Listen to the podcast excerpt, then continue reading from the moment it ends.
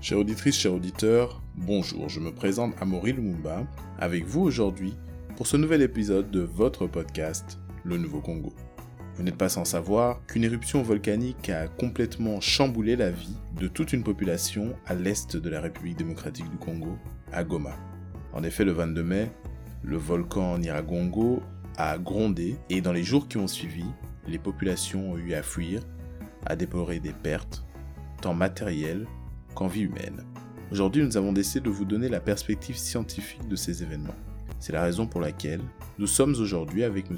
Benoît Smets, docteur, scientifique belge. Alors, M. Smets, vous êtes chercheur associé à l'Université de la VUB à Bruxelles, ainsi qu'à l'Africa Museum de Tervuren.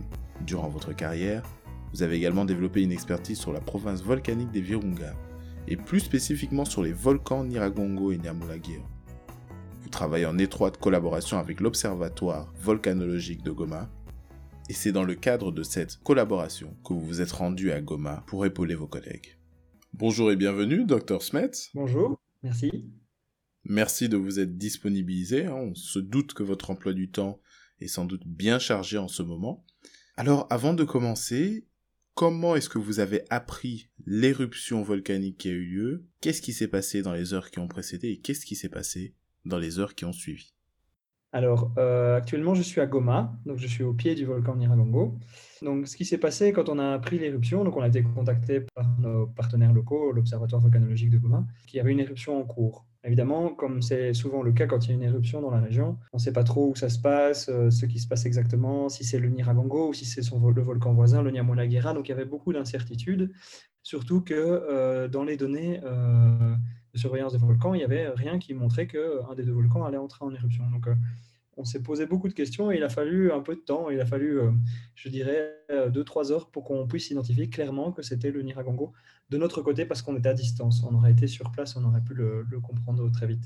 Très bien, alors, en vous rendant en RDC, quels étaient vos objectifs? Dans quelle perspective vous êtes-vous rendu en RDC Oui, le volcan était en éruption, on est arrivé euh, une semaine plus tard.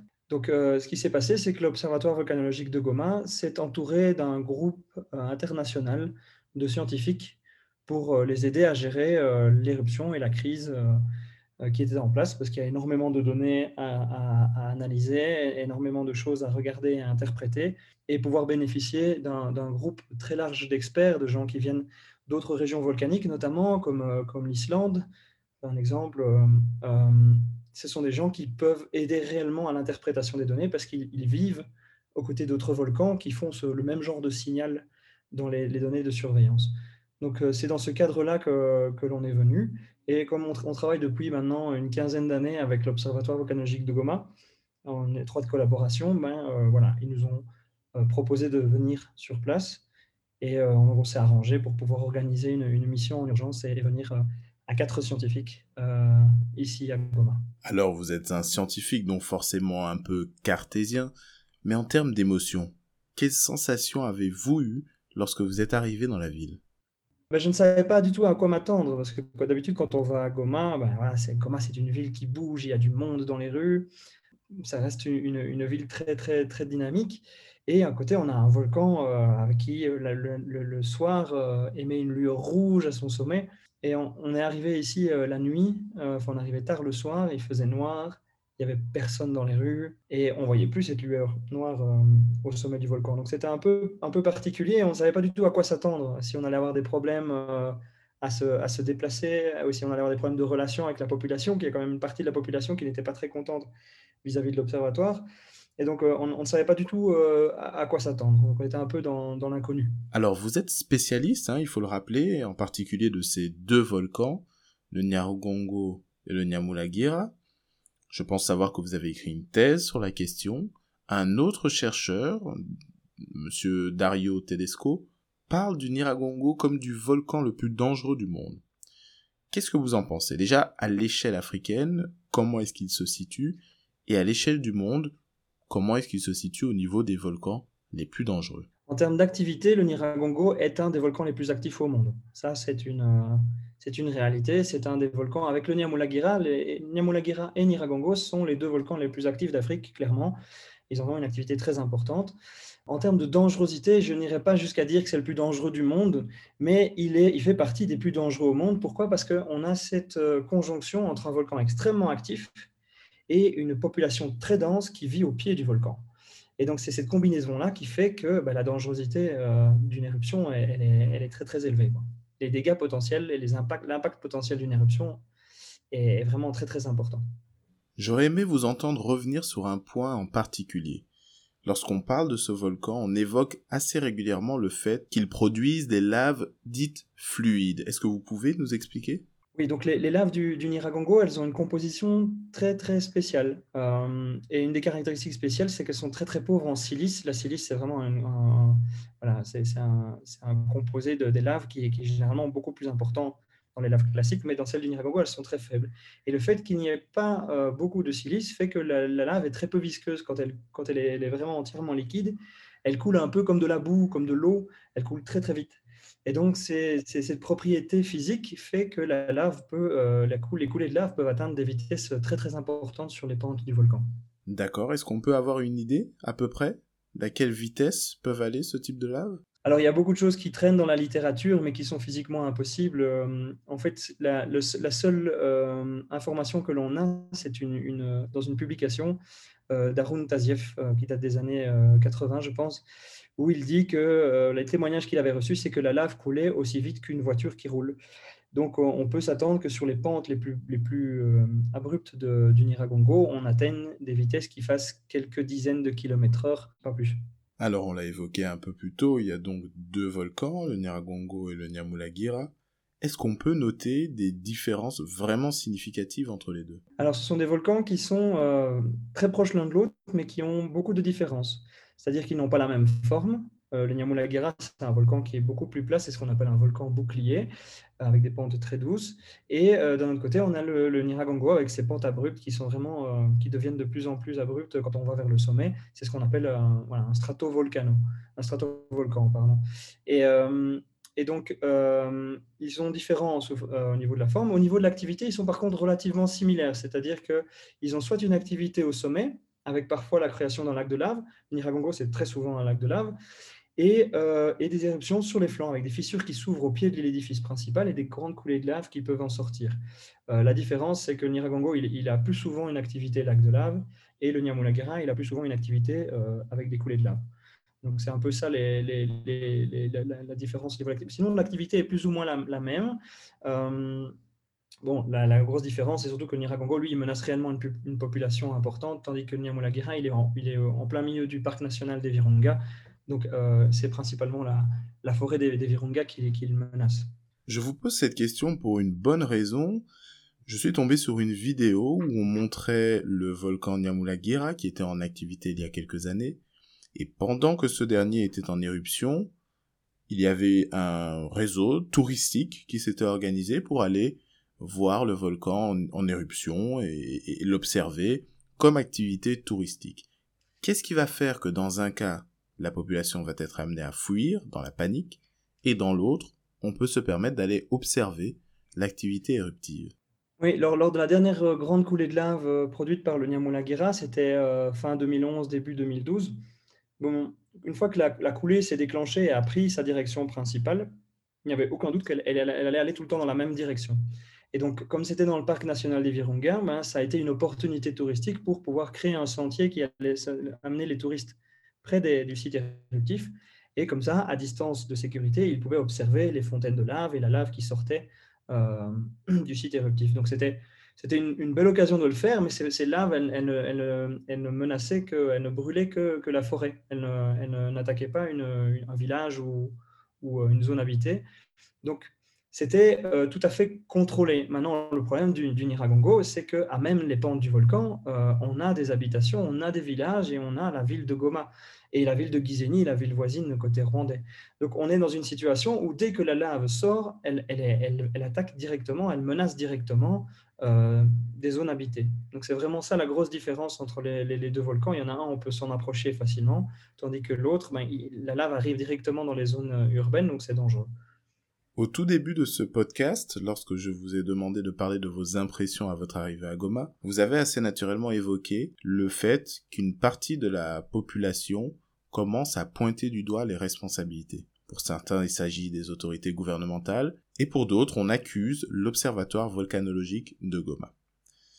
Concrètement, est-ce que les outils modernes de contrôle de l'activité volcanique auraient permis de donner à la population le temps de se préparer à l'éruption? Nous avons une partie des scientifiques qui nous disent que ça n'était pas décelable, et nous avons des membres de la société civile et d'autres scientifiques qui, eux, pointent du doigt des manquements au niveau du contrôle de l'activité volcanique. Quelle est votre conviction? Qu'est-ce que vous en pensez? Est-ce que vous pouvez revenir sur ces outils de contrôle de l'activité volcanique et nous dire quelle est leur véritable efficacité? Alors, euh, la situation de l'Observatoire volcanologique de Goma a beaucoup changé depuis 2002 euh, en termes de capacité de surveillance. C'est-à-dire qu'il euh, y a beaucoup de gens qui disent que l'observatoire est, sous-financé et c'est une réalité. L'Observatoire de Goma dépend fortement de l'aide internationale pour pouvoir s'en sortir. et cette aide internationale, elle a deux visages. le premier visage, ce sont des, des projets des projets, par exemple, de la Banque mondiale ou, des Nations unies ou, de l'Union européenne, qui vont permettre de financer euh, structurellement l'OVG, c'est-à-dire euh, fournir des primes pour pouvoir payer les, scientifiques qui ne reçoivent pas leur salaire. Euh, c'est payer les frais du quotidien, les frais de fonctionnement de l'observatoire. Et d'un autre côté, on a le deuxième visage de l'aide qui est plutôt l'aide scientifique. Euh, donc là, ce sont des projets scientifiques, des projets de coopération qui vont pouvoir fournir soit des formations, soit carrément de l'équipement euh, pour pouvoir euh, améliorer la surveillance des volcans.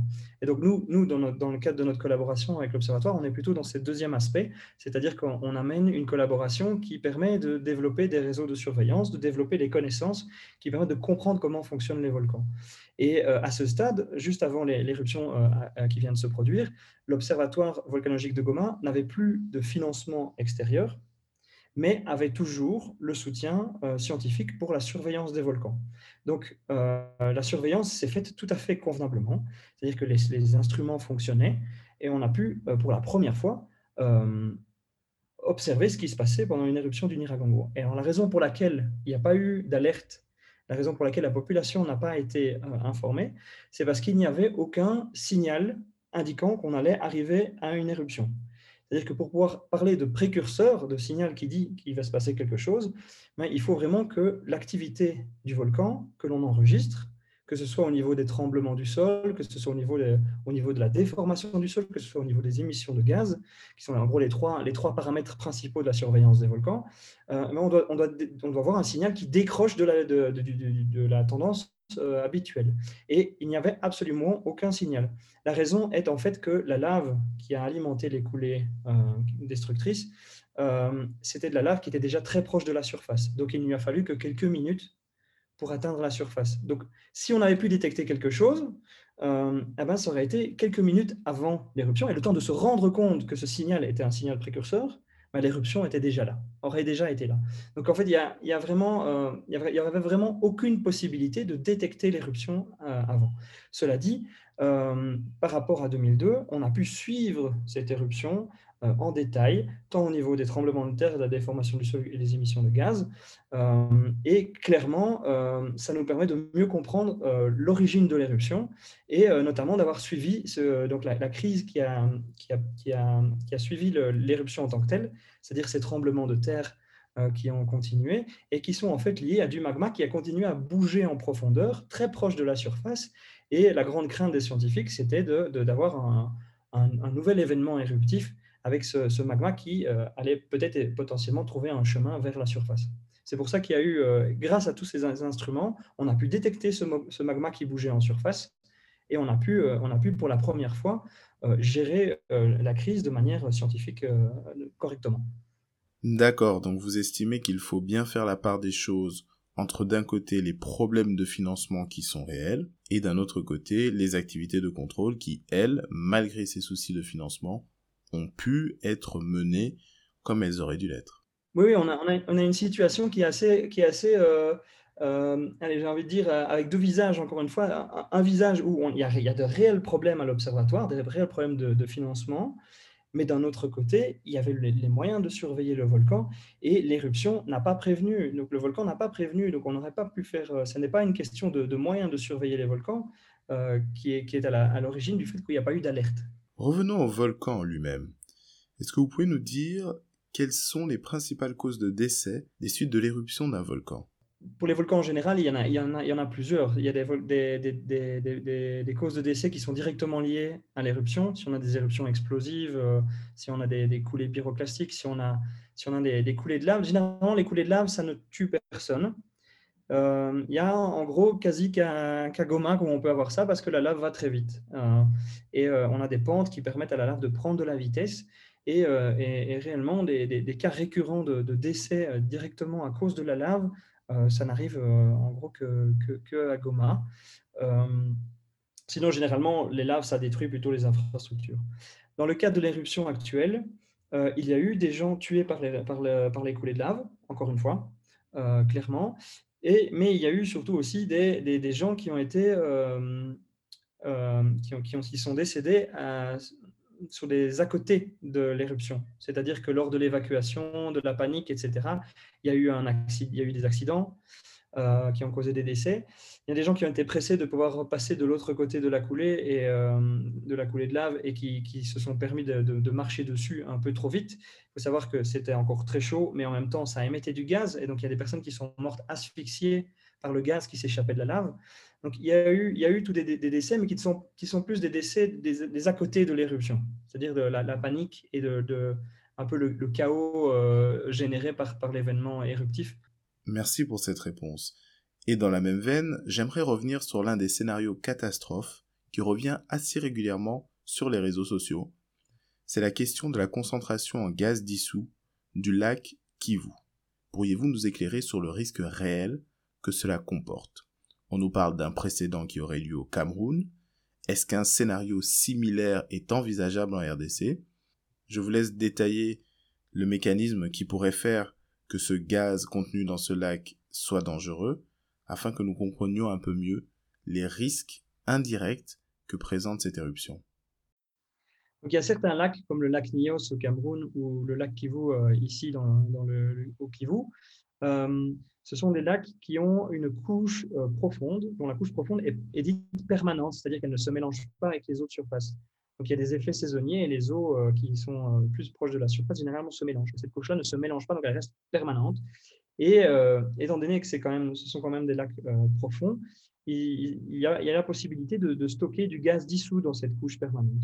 Euh, dans le cas du lac Kivu, ce sont des quantités qui sont phénoménales. Euh, je n'ai pas les chiffres en tête, mais c'est vraiment, euh, de très grandes quantités. Et les deux gaz principaux qui sont dissous dans le, gaz, dans le lac, c'est le, le, dioxyde de carbone, donc le CO2, et le méthane. dans le cas du lac Nios au Cameroun, cette couche permanente avait atteint la saturation. Donc, on était dans un lac qui était potentiellement instable et qui était facile à, déstabiliser. Il suffisait que la couche permanente se mélange avec les eaux de surface et pouf, on avait ce qu'on appelle une éruption limnique. Donc, le, gaz, comme, la couche permanente se mélange et revient vers la surface, les conditions de pression, euh, les conditions, physico-chimiques en fait changent et ce gaz peut se libérer et donc on, asphyxie tout, être vivant tout près du lac. Dans le cadre du lac Kivu, c'est un peu différent dans le sens où euh, même si on a une quantité qui, est beaucoup plus importante en, termes de gaz, euh, on a une couche permanente qui n'est pas à saturation. Et qui plus est, on a une stratification, donc on a des couches dans qui sont extrêmement stables. Donc on a un lac, un lac euh, vraiment très stable à ce niveau-là. Euh, et donc on sait que dans le passé géologique, donc on n'est pas à l'échelle d'une vie humaine, mais à l'échelle de, de, plusieurs milliers ou plusieurs dizaines de milliers d'années, il s'est déjà arrivé que le lac Kivu se, se retourne et qu'il y a un dégazage. On a des traces euh, historiques dans les sédiments, etc. Donc on, sait que c'est déjà arrivé, mais on ne sait pas euh, si une éruption qui arriverait en dessous du lac Kivu serait capable de, générer ce genre de, problème. Donc d'un côté, on a un lac qui est très stable et qui n'est pas à saturation, et d'un autre côté, on ne sait pas ce qui, serait suffisamment puissant pour déstabiliser le lac dans le contexte euh, actuel. À côté du groupe d'experts qui, aidait l'Observatoire volcanologique de Goma, il y a toute une série d'experts du lac euh, Kivu qui se sont réunis et qui ont discuté aussi euh, de, ce problème. Et ils sont arrivés à une conclusion qu'il faudrait vraiment des, volumes très importants euh, de, de, lave pour venir euh, déstabiliser le lac. Et donc, ils étaient plutôt en faveur d'un scénario où, si une éruption arrive sous le lac, elle, elle, elle créerait peut-être une petite perturbation, mais qui serait extrêmement localisée et qui ne permettrait pas un dégazage total du lac Kivu. Concernant ce gaz, justement, on sait que le Rwanda exploite le gaz contenu dans le lac Kivu. Est-ce que cette exploitation présente un quelconque danger compte tenu de la situation avec le volcan? Une, exploitation, anarchique, du gaz dissous dans le lac Kivu euh, pourrait avoir des conséquences, mais ce n'est absolument pas le cas ici. Euh, l'exploitation du gaz euh, au Rwanda est surveillée par des scientifiques euh, qui regarde la stabilité du lac Kivu, mais qui regarde aussi l'impact de retirer du gaz sur, euh, sur l'environnement du lac en lui-même, donc sur la faune et la flore liées au lac Kivu. Donc il y a vraiment un contrôle très sévère qui se fait, et la quantité de gaz extraite du lac Kivu, elle est aussi limitée. Il y a un seuil qui a été fixé par les scientifiques et qui dit au-delà de ça, on risque potentiellement de créer des perturbations euh, importantes au niveau du lac, donc euh, tant environnemental qu'au niveau de la stabilité du lac. Et donc, euh, ces règles sont respectées, et donc dans, dans ce cadre-là, il n'y a pas de problème à exploiter le gaz. Alors, les médias nous ont présenté des titres très accrocheurs en nous expliquant que dans les jours qui ont suivi l'éruption, plus de 200 tremblements de terre d'intensité variable avaient perturbé la vie à Goma. Alors, d'un point de vue extérieur, lorsque l'on entend un chiffre pareil, on a tendance à s'alarmer. Quel est le vrai degré de dangerosité de ces tremblements de terre? Et quel risque cela représente en termes d'infrastructures et de perte en vie humaine? Alors, les tremblements de terre qui ont eu lieu, ils ont surtout été intenses euh, dans la semaine qui a suivi l'éruption. Euh, ils atteignaient une magnitude euh, sur l'échelle de Richter, une magnitude de l'ordre de 4 voire 5 euh, ce qui est déjà relativement important. C'est considéré comme modéré par les scientifiques, mais ça reste quand même suffisamment puissant pour pouvoir potentiellement endommager, des bâtiments. Euh, d'ailleurs, ça a été le cas. Il y a, je pense qu'il y a un bâtiment qui s'est effondré à Goma. Et il y a notamment eu aussi des fissurations dans, les, maisons et dans les murs. Donc, euh, il y a eu des impacts. maintenant, ce que les scientifiques ont craint par rapport à ça, c'était surtout le fait que cette activité sismique intense, était liée à du magma qui bougeait en profondeur non loin de la surface et qui se dirigeait euh, du nord, donc du, volcan Nyiragongo, vers le sud, vers les villes de Goma et Gizemi et vers le lac Kivu.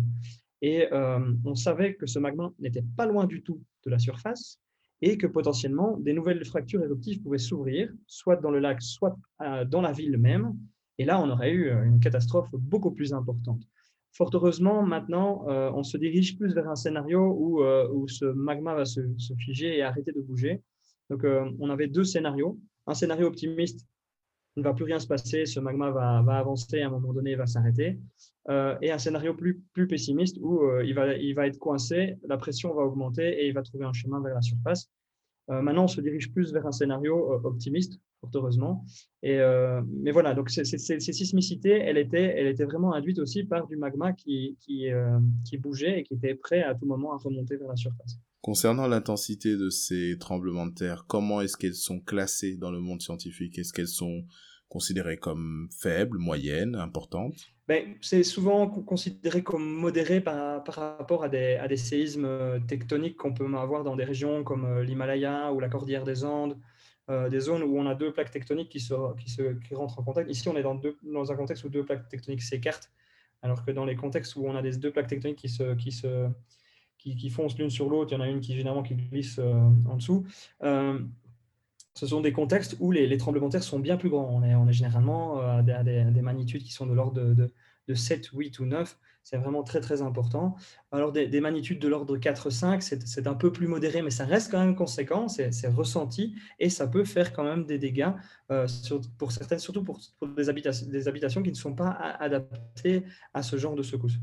Très bien, très bien. Alors, il y a quelques semaines, nous recevions ici même dans notre podcast le CIFOR, le Centre international de recherche sur les forêts, qui nous expliquait qu'ils avaient un partenariat afin de former des chercheurs, des doctorants dans le domaine de la foresterie en RDC. Je pense savoir que vous avez des projets similaires en RDC.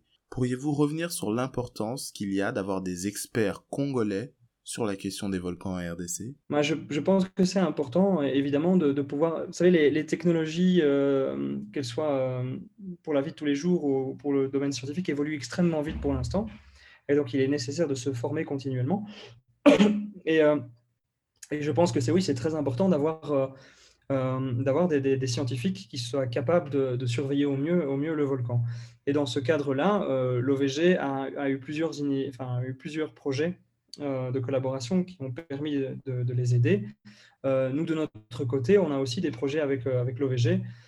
pour l'instant, il y a par exemple deux doctorants, donc deux chercheurs de l'Observatoire qui font un doctorat en Belgique dans deux domaines différents, la sismologie donc pour les tremblements de terre et l'autre la, pétrologie magmatique, donc c'est plus l'étude de la composition de lave.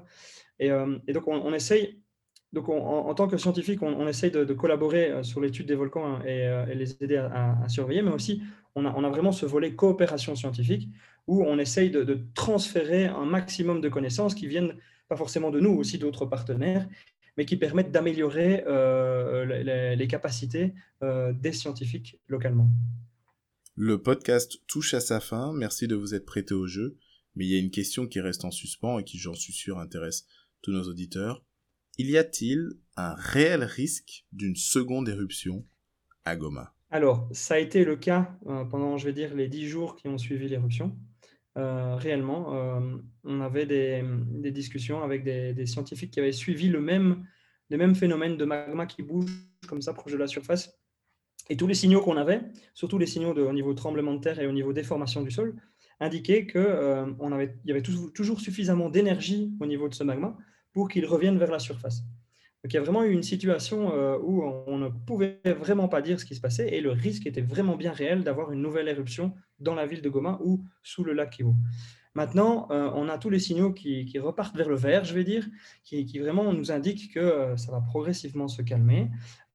Néanmoins, vu l'événement, vu ce magma qui s'est propagé et cette crise sismique qui a été vécue par la population de Goma, on peut éventuellement espérer qu'un séisme plus important apparaisse dans la région du lac Kivu, euh, lié à ces changements de contraintes euh, voilà, qui, sont, qui sont vraiment liés à, à ce magma qui a bougé en profondeur.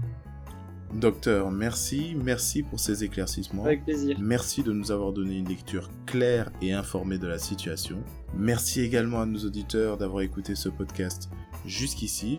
Je vous dis à tous à très bientôt pour un nouvel épisode. Au revoir.